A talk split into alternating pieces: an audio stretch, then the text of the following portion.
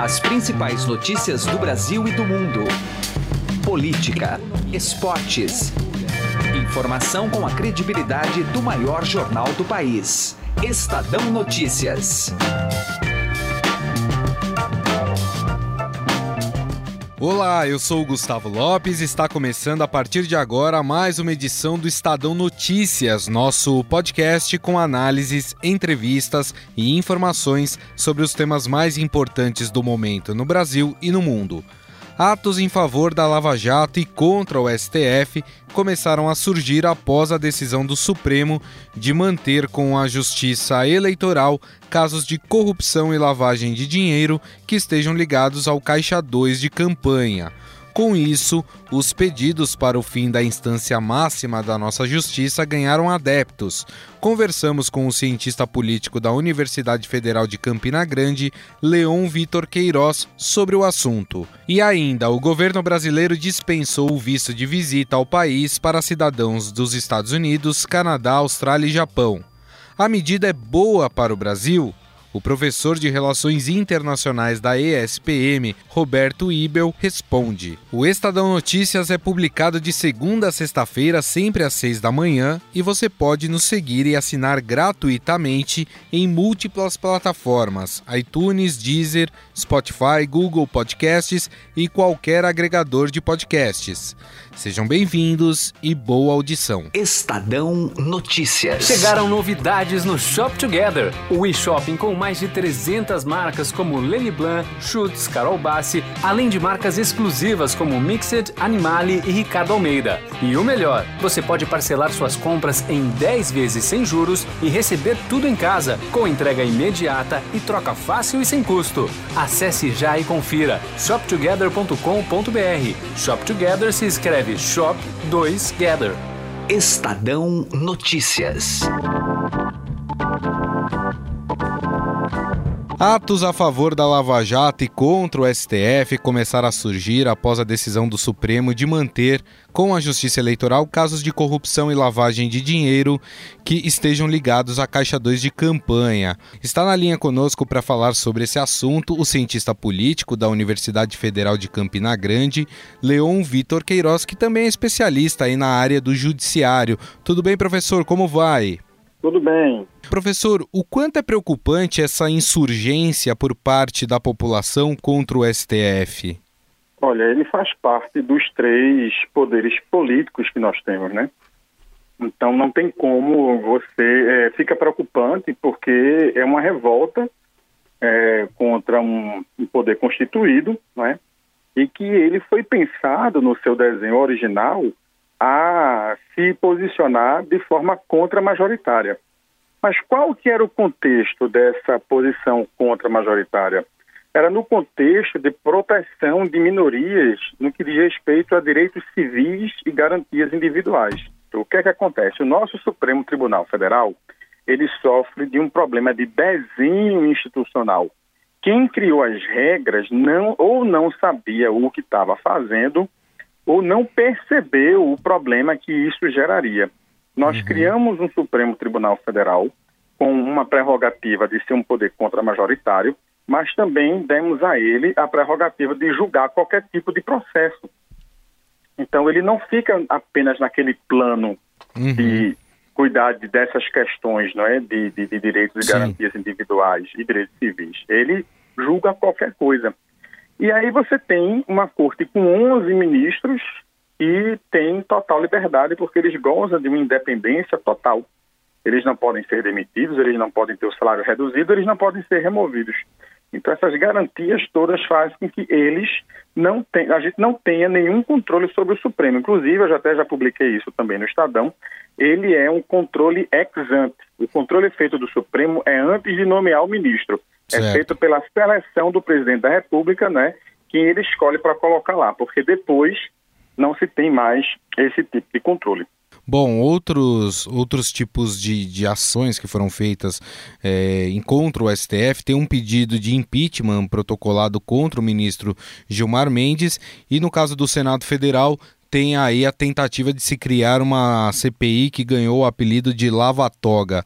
Todas essas ações contra o Supremo Tribunal Federal, elas podem acarretar em algo mais grave, professor? Olha, pode no seguinte sentido. Existe um fenômeno que a literatura especializada chama de court packing, que seria o empacotamento. É quando o legislativo, junto com o executivo, cria mais cadeiras, não é, para poder colocar ministros mais alinhados com o governo, uhum. destoando aí o papel de freios e contrapesos que os três poderes exercem entre si. Isso é perigoso porque foi feito na Venezuela e foi assim que o chavismo passou a controlar na totalidade as instituições venezuelanas, quando eles aumentaram o número de ministros da Suprema Corte da Venezuela e passaram a colocar chavistas lá. E aí, praticamente, a Suprema Corte lá perdeu ah, o caráter de veto player, como a gente chama, né? Ator com poder de veto. Então, certo. pode acontecer o court packing, que em tradução é empacotamento né, da Suprema Corte, uhum. e pode acontecer também esses ataques aos seus membros. Nunca houve na história do país nenhum, nenhum pedido de impeachment a um ministro da Suprema Corte. Agora, numa perspectiva comparada, os ministros de nossa Suprema Corte, eles são bastante midiáticos, né? Se a gente for observar a Suprema Corte norte-americana ou canadense, ou até mesmo a alemã, os seus ministros, os seus membros, né, eles não dão entrevista na televisão sobre processos. Eles não dão opinião sobre algo da política. Eles apenas se restringem a se pronunciar nos autos e sobre aquela matéria processual. Então, os ministros de nossa Suprema Corte, infelizmente, saíram um pouco da liturgia do cargo e passaram a emitir opiniões políticas, a dar opiniões sobre processos que estão sob julgamento ainda, não é? Uhum. A própria mediatização das sessões de julgamento tirou um pouco o caráter técnico e mais o caráter, vamos dizer assim, de exibição, né, de quem tem o melhor argumento, de quem é, quem que está jogando mais para a plateia, por exemplo, isso acontece bastante. E olhando por esse lado crítico, professor, falta, na sua opinião, aos ministros do STF uma espécie de autocrítica em relação a algumas dessas falas, dessas ações, até de um ativismo que porventura aconteça ali nas sessões? Eu vou te falar o termo técnico que falta ao Supremo Tribunal Federal. Se chama autorrestrição. Eles precisam ser mais comedidos naquilo que eles vão julgar e precisam ser mais autocontidos ou se controlar mais naquilo que dizem, naquilo que falam. Né? Inclusive, essa crise toda foi gerada em função da transferência da competência processual da Justiça Federal Comum para a Justiça Federal Especializada, que é a Justiça Eleitoral, onde o próprio TSE já admitiu que nem, não tem condições de auditar as contas, quanto mais infraestrutura para perseguir criminosos de, dos crimes comuns conexos com os eleitorais. Então, essa transferência aí, que praticamente vai dar uma guinada na investigação criminal no Brasil, para pior, porque o TSE não tem estrutura. E aí tem dois problemas. Daqui que ele tem a estrutura, a criminalidade fica é, sem o correto, o, o, correto sistema de detecção e controle, e daqui que ela tem infraestrutura vai, vai custar mais para o contribuinte, porque o número de juízes eleitorais é insuficiente. Na verdade, a Justiça Eleitoral ela tem um desenho que funciona para as eleições porque os membros são eleitos, né? Todos os membros da Justiça Eleitoral são eleitos. Os, os, os juízes do, da Justiça Eleitoral são juízes de direito, são juízes federais, que acumulam e recebem gratificação para isso o seu trabalho de suas varas com a justiça eleitoral. Então é uma justiça que ela é momentânea, é uma justiça que é para julgar as eleições e, ao, e os fatos relativos a ela. Ela não é uma justiça permanente, tanto é que o mandato dos juízes, dos seus membros, é de dois anos, podendo ser reeleito uma única vez. Então a gente tira, vamos dizer assim, os crimes de uma justiça que já tem o know-how, já tem a expertise não apenas do juiz Sérgio Moro, mas também dos outros juízes e procuradores da República que fazem parte da equipe, da, que ficou a Força Tarefa da Lava Jato, mas na verdade é a equipe da Procuradoria Regional do Paraná, né, uhum. da quarta região, e a, e a Justiça Federal do Paraná. Então você tira os crimes mais complexos daquele pessoal especializado e joga na justiça que não está preparada para isso. E daqui que ela se prepare, vai custar mais ao contribuinte, inclusive vai ter que haver alteração institucional, porque o desenho institucional hoje da justiça eleitoral não, não é eficaz nesse tipo de combate a esse tipo de crime. Muito bem. Nós conversamos com o cientista político da Universidade Federal de Campina Grande, Leon Vitor Queiroz, especialista também aí na área do judiciário. Professor, mais uma vez, muito obrigado pela sua atenção. Eu é que agradeço. Estadão Notícias. O presidente Jair Bolsonaro assinou um decreto para dispensar o visto de visita ao Brasil para cidadãos de Estados Unidos, Canadá, Austrália e Japão. Está na linha para conversar conosco sobre este assunto Roberto Ibel, professor do curso de Relações Internacionais da ESPM de Porto Alegre. Tudo bem, professor? Como vai?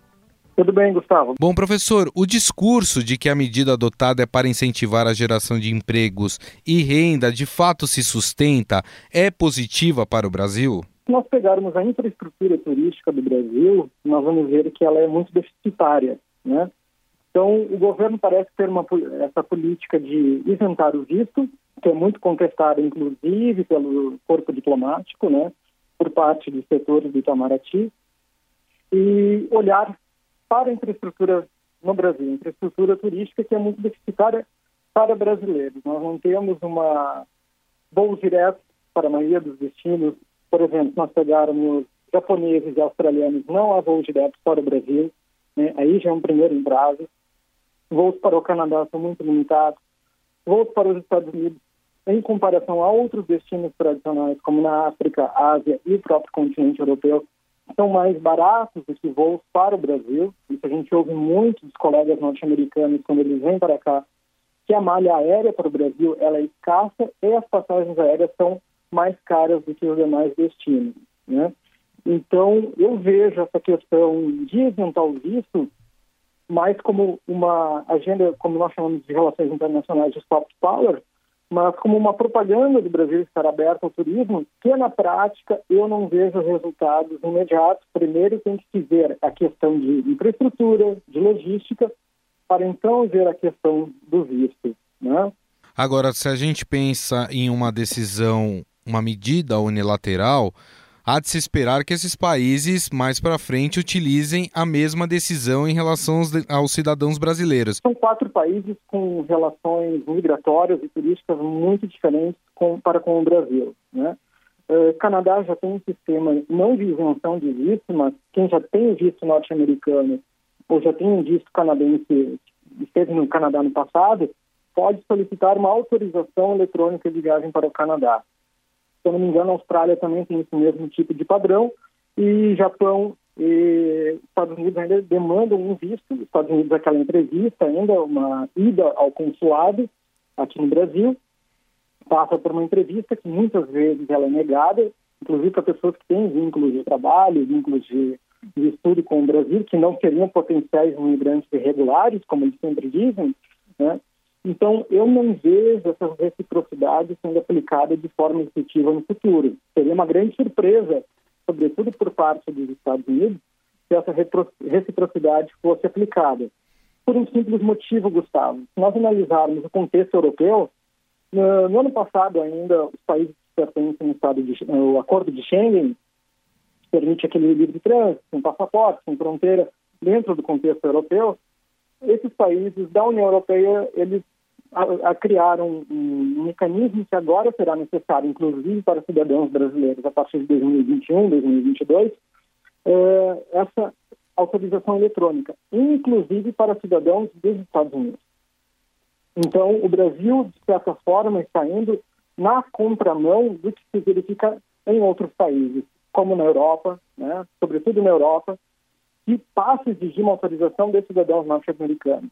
Agora, professor, é, a gente pode presenciar um, um, problema migratório com essa decisão também aqui no Brasil? Segundo dados da Polícia Federal, quais são os maiores grupos de imigrantes no Brasil? Né? Nós temos venezuelanos, bolivianos e logo atrás, na quarta posição, para os dados até 2017, né, os de 2018 nós ainda não temos acesso, estão cidadãos norte-americanos.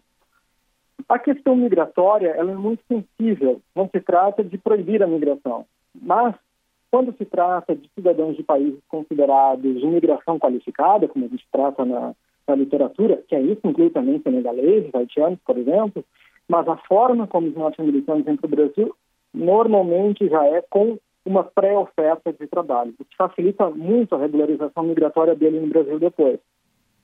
Sobre a isenção de vistos, eu não vejo necessariamente com o aumento da imigração irregular dos norte-americanos para o Brasil, mas sim uma facilitação. Sempre quando você facilita o visto, a isenção de visto, é, necessariamente vai ocorrer um aumento de uma imigração irregular. Nós não chamamos de imigração ilegal, né? mas, por exemplo, o cidadão migra para o Brasil um prazo de 90 eh, dias, eh, podendo ser prorrogado a 180 dias nessa proposta, e ele acaba conquistando uma vaga de emprego. Ele vem por negócios e conquista eh, uma vaga de emprego e continua no Brasil. Né? Então, nós podemos esperar esse tipo de cenário. Poderia ter, sim, talvez um impacto no mercado de trabalho em determinadas áreas aqui da economia brasileira.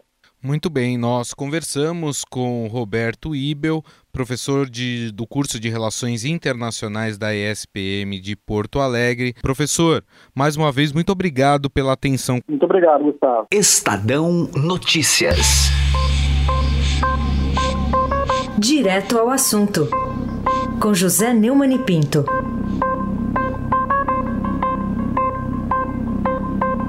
A semana começa com uma notícia velha, mas sempre espetacular. Né? Antônio Palocci, que foi prefeito de Ribeirão Preto, mas principalmente coordenador de programa da primeira campanha do Lula, em 2002, ministro da Fazenda no primeiro governo Lula, que foi, depois de ter caído corrupção, chefe da campanha de Dilma, primeira, em 2010. Ele contou que o chefão, o grande líder, o homem que está preso lá em Curitiba, levou uma propina que foi combinada no Dia da Pátria, 7 de setembro de 2009, do governo francês Nicolas Sarkozy, para comprar helicópteros e submarinos para a Marinha, submarinos nucleares e caças é, para a aeronáutica. Essa história tem dois detalhes interessantes. Em primeiro lugar, o Sarkozy é de extrema direita, o Lula é de extrema esquerda. Ou seja, nesta negociação fica provado que esse negócio de propina, a ideologia é, não atrapalha. Ao contrário, a ideologia até aproxima, né? Vai ver os dois extremos, no caso, se tocam, né? Agora, o mais impressionante é que o Lula pegou propina da França e comprou os caças Gripen da Suécia. Ou seja, ele é um grande esperto, o Sarkozy é um grande bobo. Vamos discutir isso depois, tá? José Neumann e Pinto, direto ao assunto. Estadão Notícias. Alguma vez você já parou e pensou o que 1% pode fazer a mais pela sua previdência? Pode parecer muito pouco, mas faz a conta aí. Em alguns anos, essa diferença pode render uma viagem, uma casa ou até mesmo mais tranquilidade na sua aposentadoria. Agora, não vai descobrir isso só lá na frente, não, né? Compare agora aonde rende mais. E eu garanto para você que a XP é uma ótima opção para sua previdência. Acesse xpi.com.br e traga sua previdência para XP. XP Investimentos, mudando para sempre o seu jeito de investir. O Estadão Notícias desta terça-feira vai ficando por aqui. Contou com apresentação minha, Gustavo Lopes, e montagem de Nelson Volter. O diretor de jornalismo do Grupo Estado é João Fábio Caminoto. Mande seu comentário e sugestão para o e-mail podcast@estadão.com. Um abraço e até mais. Estadão Notícias.